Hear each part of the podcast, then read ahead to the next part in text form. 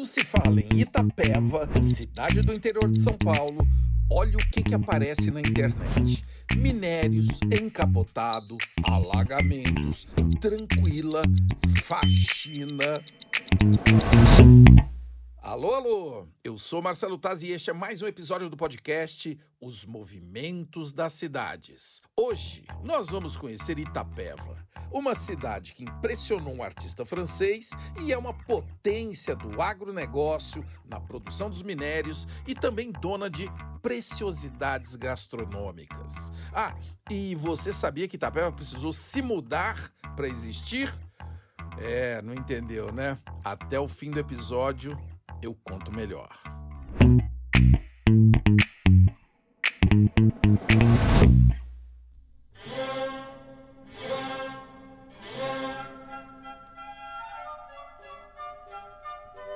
Em 1816, o artista francês Jean-Baptiste Debré veio ao Brasil contratado pela família real. A missão dele era retratar o país e ensinar a sua arte. As obras de Debré mostravam situações cotidianas da capital, do Rio de Janeiro. A violência da escravidão, o comércio e até cenas triviais como a hora da refeição. O que pouca gente sabe é que Debré teve uma atração especial por Itapeva. No seu livro Viagem Histórica e Pitoresca do Brasil, Debré elogia as estradas da região. Ele até produziu um quadro retratando Itapeva em 1827. Dois símbolos da cidade apareceram na obra. No primeiro plano, há uma pequena plantação de milho e lá no fundo, a Catedral de Santana, o marco zero do município. A catedral já foi restaurada algumas vezes. Lá se pode ver um caminho aberto por indígenas e tropeiros para desenvolver a região. Mas há um detalhe dessa história que pouca gente conhece. Um erro estratégico que quase tirou a cidade do mapa. É, bem no início da sua história, Itapeva teve que promover uma mudança radical. Literalmente, ela teve que mudar de lugar para fazer parte das rotas comerciais. Itapeva se mudou para existir. Foi assim. Lá no século XVIII, chegou uma ordem da Rainha de Portugal, Dona Maria I, a Louca, para que se construísse naquela região uma vila. O nome escolhido, Vila Velha. O encarregado da epopeia, Antônio Furquim Pedroso, fundou a vila, só que a 18 quilômetros da Estrada Geral, a única rota que ligava o eixo comercial entre São Paulo e o Rio Grande do Sul. Deu ruim, é claro, ninguém passava por lá. O povo ficou tiririca com o Forquim, que deu no pé. Sobrou para um bandeirante, Felipe de Campos Bicudo, que promoveu a mudança da vila para perto da estrada, que foi rebatizada Vila de Tapeva da Faxina. Aí que vem a faxina lá da internet. Só mais tarde, a cidade de Itapeva brilhou sozinha sem nenhum outro sobrenome, em 1938. A natureza que encantou Debré continua atraindo visitantes. A cidade é um polo de turismo ecológico. Itapeva abriga o Cânion Pirituba, com cachoeiras, rios e mata virgem.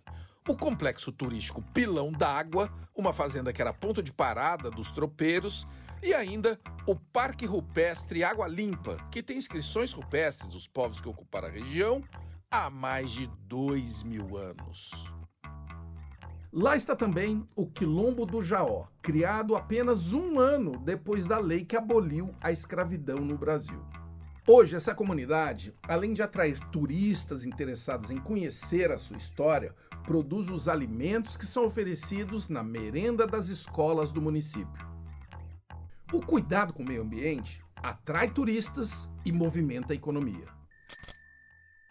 O cicloturismo tem chamado a atenção de muitas pessoas que desejam contato com o meio ambiente, aproveitando as características desta forma né, de mobilidade, da bike. E quem nos leva nessa viagem sobre duas rodas é Everton de Abreu, um empresário e guia de turismo. Ele pedala de um lado para outro, proporcionando aos visitantes uma experiência bem diferente. E aí galera, estamos aqui no Canyon Pirituba. É, exatamente a gente está no mirante da Cachoeira do Palmito Mole. Esse é um atrativo muito legal aqui da região. É um complexo de mirantes e de cachoeiras. É fácil acesso, o carro chega bem próximo do, da cachoeira ou do mirante. É uma formação chamada Escarpamento Estrutural de Furnas. É um cânion que começa lá em Campo Largo, do lado de Curitiba, e ele vem vindo. Cada trecho do cânion leva o nome de um rio. No nosso caso aqui, a gente está no cânion Pirituba, que leva o nome do rio que passa lá embaixo, que é o Rio Pirituba. É, um dos nossos segmentos né, do turismo aqui na região é o cicloturismo. É uma cultura, na verdade, é um estilo de vida que tem cada vez chamado mais gente para essa modalidade. Ele une não só o esporte, como a qualidade de vida. Conhecer a natureza, conhecer a cachoeira, fazer amizade, né, o bem-estar. É um, um setor turístico muito ligado aqui na região, principalmente aqui onde tem bastante atrativo para isso aí. Tem bastante cachoeira, tem os cânions, então acho que Itapeva, Itararé e região tem bastante potencial para isso aí. Tem várias subidas, a gente gasta bastante energia. E para repor essas energias, nada melhor do que um encapotado. Encapotado é o nosso prato típico aqui da região. Um bolinho de frango feito com farinha de milho. E é uma delícia. Garanto que vocês vão curtir. Outra coisa que ajuda a movimentar a economia de Itapeva e região é o campo. Os negócios gerados na agropecuária. O município de Tararé, por exemplo, bem pertinho, é o quarto maior produtor de trigo do estado. Soja, tomate e milho alavancam as finanças de Itapeva. No caso do tomate, a cidade é a maior produtora de todo o estado de São Paulo.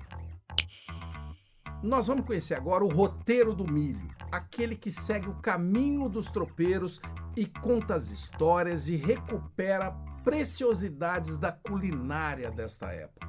Eu vou conversar com a mulher que criou o roteiro, Cristina Facchini.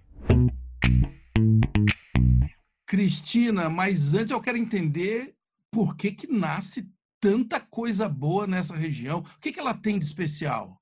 Ah, a região Sudoeste Paulista é uma região que historicamente participou do ciclo do ouro, desde antes, na verdade, né? A cultura do milho, ela já era presente no território brasileiro por causa dos indígenas, né? E ela foi absorvida durante a colonização da prática da, do, do, comer farinha de milho, que era essa comida que podia participar das viagens, né? Do interior do estado, né? E dessa região. E então ela ficou muito presente no território sudoeste paulista desde essa época da colonização. Depois os tropeiros, né? Também mantiveram essa prática de comer farinha de milho, a paçoca de carne, e depois a culinária caipira, né? que é. fez é. com que essa região mantivesse uma cultura ao redor do milho bastante forte. E atualmente, na verdade, essa é a região de maior produção de milho do estado de São Paulo também. Uau! E, e também de tomate, de soja. Sim. O que, que acontece nessa bacia hidrográfica aí?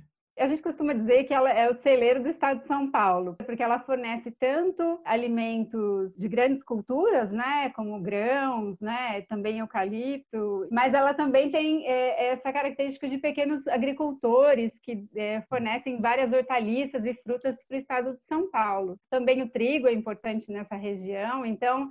ela é uma região de grande diversidade de agropecuária, assim, importante para o estado, para abastecer o estado de São Paulo. Por que, que surgiu o roteiro do milho, Cristina? Ah, o roteiro do milho surgiu dessa pesquisa que eu realizei na região, pensando é, em diversificar a atividade turística né, para a região, porque ela é, já é uma região de atração turística devido também aos parques naturais. Mas a gente, pensando em diversificar essa atratividade turística, não só para o turismo ecológico, mas para que eles também pudessem conhecer a cultura local, a gente identificou o quanto o milho era importante. Que cidades do Sudoeste fazem parte do roteiro?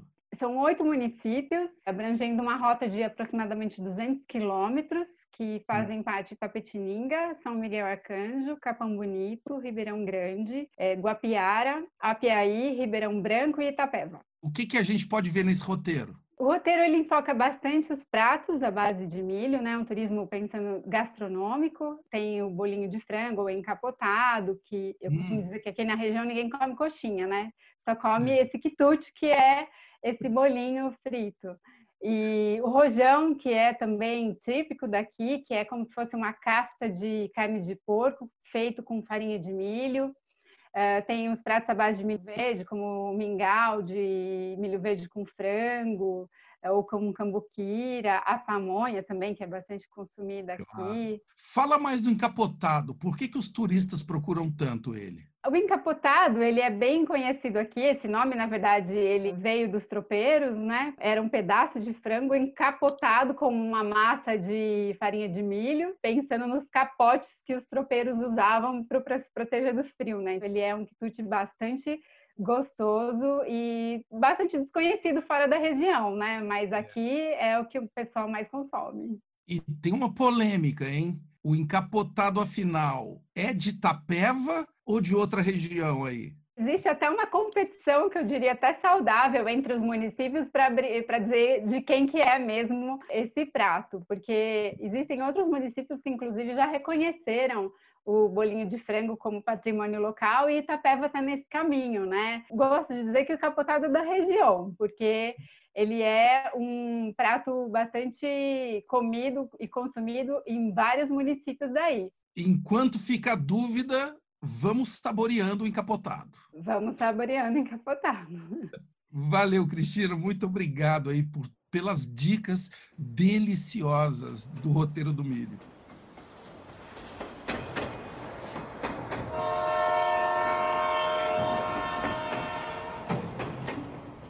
Esse som aí te lembra alguma coisa? Hã? Hã? Já ouvimos muito aqui nessa série, né? É o sinal do trem da mobilidade que vai alterar os negócios de Itapeva e do Sudoeste Paulista. Se antes demorava uma semana para chegar na capital, com o trem, 10 horas.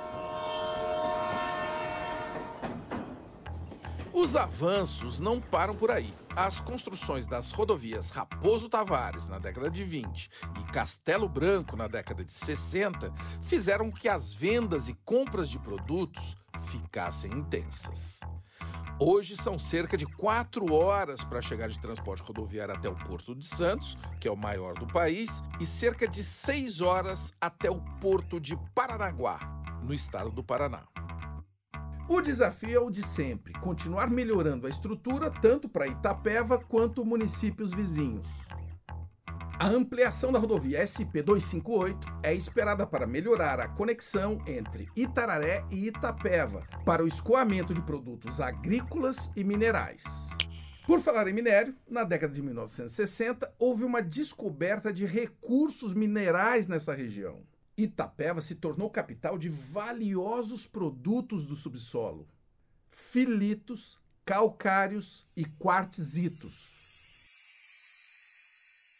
Aliás, toda a região sudeste do estado de São Paulo tem um laço importante com a mineração. O município de Capão Bonito foi fundado por moradores atraídos pelas riquezas, em especial o granito. Bom Sucesso do Itararé é outro exemplo. O município, criado em 1991, é destaque na produção de minério de ferro. Mas esse conjunto de cidades não vive apenas de bons resultados. Os municípios do Sudoeste Paulista ainda apresentam índice de desenvolvimento humano abaixo da média do estado de São Paulo. Nas décadas de 1920 e 30, o Sudoeste Paulista ficou conhecido como o ramal da fome. Lembra que no começo do episódio eu falei algumas palavras que aparecem na internet relacionadas a Itapeva? Pois é, a falta de infraestrutura e de educação aparecem logo de cara é a galera protestando na internet, querendo uma nova realidade. E tem muita gente trabalhando para virar esse jogo, com inovação. Pensando na dificuldade que muita gente tem para acompanhar os estudos, Camila de Oliveira criou o Estude com Camila. A Camila é de Itapeva e só no Instagram tem mais de 300 mil seguidores mais de 300 mil seguidores, Camila. Só 12 aninhos, é isso?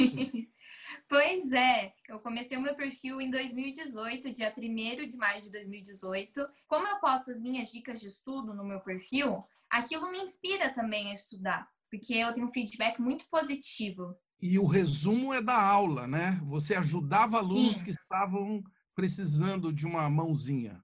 Às vezes a pessoa nem está estudando o assunto que eu estou estudando, mas quando eu posto eu fazendo um resumo bonito, às vezes a pessoa fica inspirada a ver aquele resumo e tentar reproduzir com a matéria que ela está estudando na escola. Os meus amigos da minha sala usam os meus resumos para estudar às vezes. Camila, você tem os seus seguidores da sua sala aí de Itapeva, mas hoje você atinge gente do Brasil inteiro, né? Sim, sim.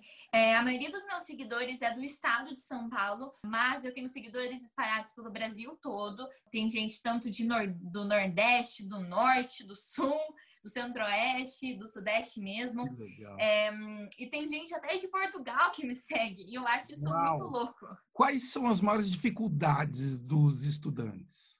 Eu acho que, como a gente está tendo agora o ensino online, a educação à distância, a maior dificuldade é você conseguir ter o hábito de estudar, porque estudar sempre foi considerado um hábito muito chato. Eu acho que essa é uma grande dificuldade. Você tem inspiração para estudar também. E você, agora no ensino online, você não tem aquela presença física, tanto do seu professor, tanto do seu colega de classe. Então, isso dificulta bastante também. Já que você gosta de resumo, me resume o que é Itapeva para você? Eu gosto muito da cidade, porque como é no interior, é tudo mais tranquilo também. É uma área assim de muita extensão, mas é mais na área do campo. Por exemplo, aqui na área do centro, é bem pequeno, que daí a gente consegue conhecer todo mundo aqui também, porque é uma cidade pequena. Para mim, Itapeva é um lugar que eu sempre vou ter guardado no meu coração, porque eu amo a cidade mesmo. Ô, Camila, você faz os encontrinhos, né? Ao vivo. Isso. Como que se organiza isso e onde você faz esses encontros? Depende. Às vezes as hum. papelarias me chamam, ou às vezes eu organizo com alguma marca. Em janeiro, inclusive, antes de começar a pandemia, a última vez que eu fui para São Paulo, foi um encontrinho super legal, foi uma papelaria lá de São Paulo. Então, isso é muito, muito, muito legal, porque eu sinto mesmo que as pessoas me conhecem, porque às vezes pela internet a gente não consegue ter noção, por exemplo, dos números. O que, que você sonha para o seu futuro e o futuro da cidade que você mora? Para o meu futuro, eu desejo passar numa faculdade, ter uma família, ser feliz, né, principalmente. E para a cidade, o que eu mais sonho, assim, para Itapeva, é um, o desenvolvimento cultural da cidade. Nos últimos anos, isso melhorou muito, muito, muito, assim. É, reabriu também algum, a Casa da Cultura aqui em Itapeva, que é um lugar super legal. Abriu um teatro aqui também. Então, eu acho que expandir mais ainda a cultura, a cultura que eu digo, diz é na parte de um teatro, assim, maior ainda, é, numa reforma da biblioteca aqui da cidade, em parques também, porque aqui em Itapeva nós temos as praças, mas não tem nenhum parque mesmo, com mais hum. atividades, assim. Então, eu acho que isso que seria muito legal para o desenvolvimento da cidade. Essa é Camila, essa pedagoga de 12 anos com quem eu conversei diretamente de Itapeva. Bons estudos. Muito obrigada pelo convite. Itapeva é uma cidade que precisou mudar para existir. Precisou superar os desafios para crescer. É terra de gente criativa como a Cristina, gente apaixonada por aventura como Everton, gente que luta pelo futuro como a Camila mas Itapeva é, acima de tudo, uma terra de quem quer sempre o progresso. Eu vou ficando por aqui, espero que você também tenha se apaixonado por Itapeva como eu. Até o próximo episódio da série Os Movimentos das Cidades. Em